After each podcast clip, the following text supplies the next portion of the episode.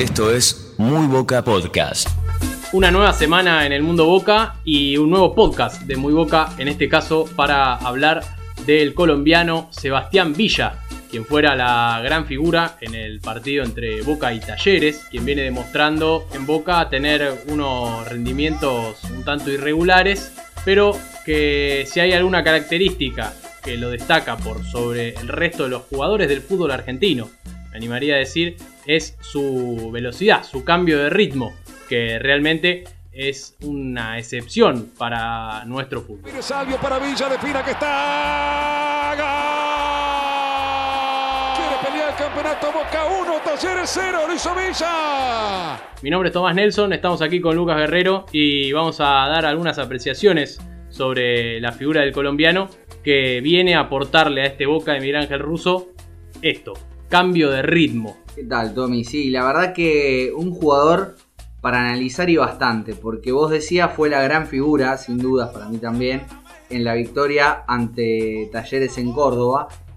Pero también hay que decir que Boca podría haberlo definido antes si Villa hubiera acertado alguna de las otras dos contras que tuvo para terminar de cerrar el partido y no complicarse tanto al final.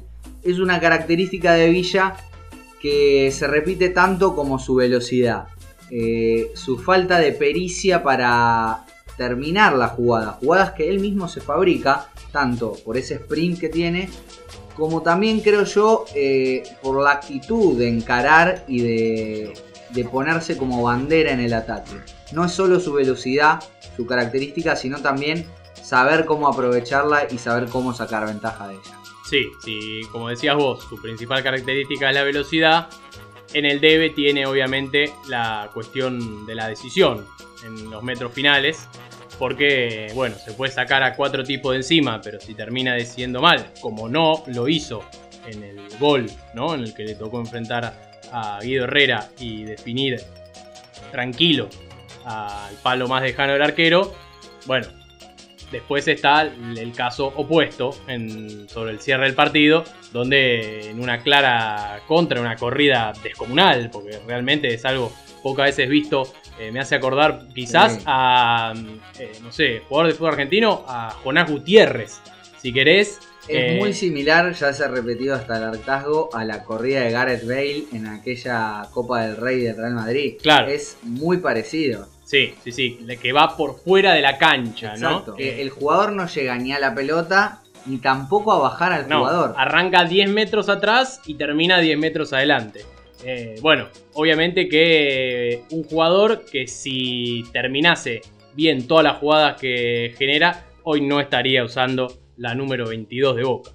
Sí, para analizar un poco a Villa, eh, sirve también analizar cómo fue su llegada.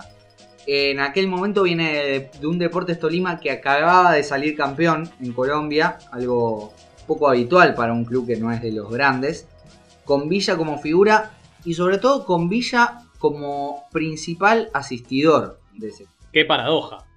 Sí, sí, nos contaban en aquellas oportunidades de Colombia Entonces me parece que Villa, eh, si se lleva de a poco, como se lo llevó por ejemplo a Wilmar Barrios, puede terminar siendo un jugador muy importante, pero eh, eso digamos que es, claro que no se le puede categorizar como un refuerzo, más, más sí como una, una apuesta o, o una promesa. y que posiblemente la idea era que Villa fuera el sucesor de Pavón, por así decirlo. Un Pavón del que ya se empezaba a hablar de una posible venta y que se terminaría dando eh, un año después. Claro, pongamos en contexto, junio de 2018, Boca en octavo de final de la Copa Libertadores, tiene, mira en el horizonte esta posible venta de Pavón, que venía con un buen rendimiento con Guillermo. Que estaba convocado para el Mundial. Claro, había jugado el Mundial.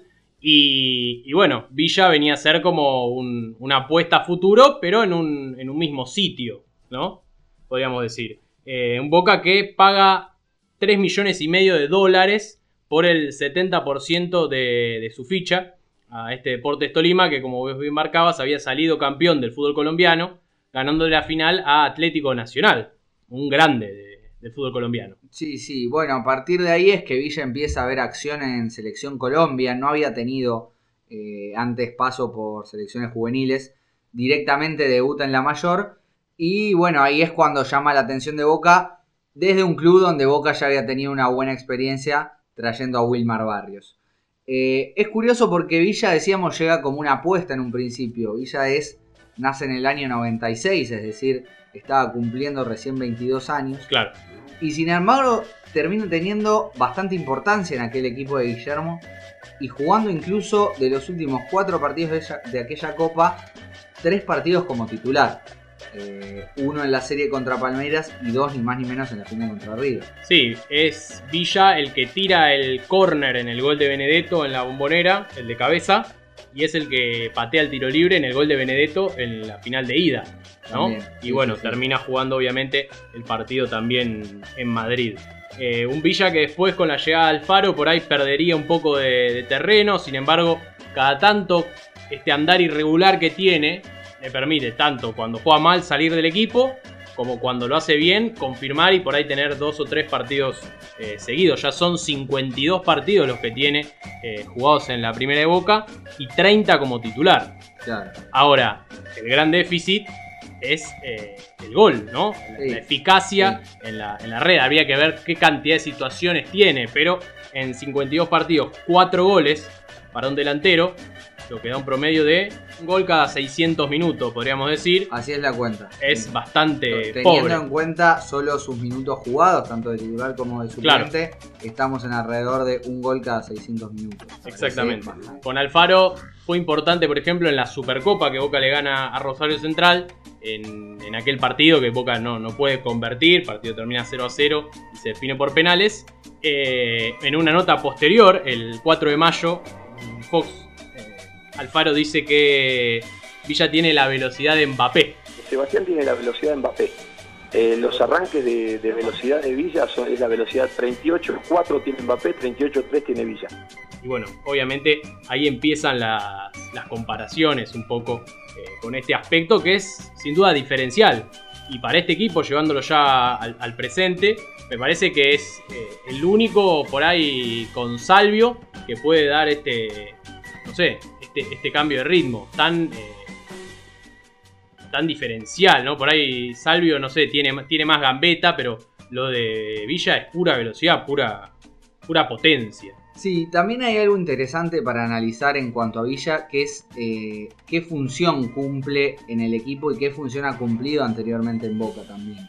Eh, vos decías cuando llega al Faro quizás Villa queda algo relegado, sobre todo porque una de las misiones que se puso al Faro era intentar recuperar a Pavón, algo que finalmente no logró hacer. Pero en todo este interín que Villa lleva en Boca, ha jugado tanto de volante como de segunda punta o como de extremo. Es quizás ahí donde le ha costado asentarse sin tener un rol definido.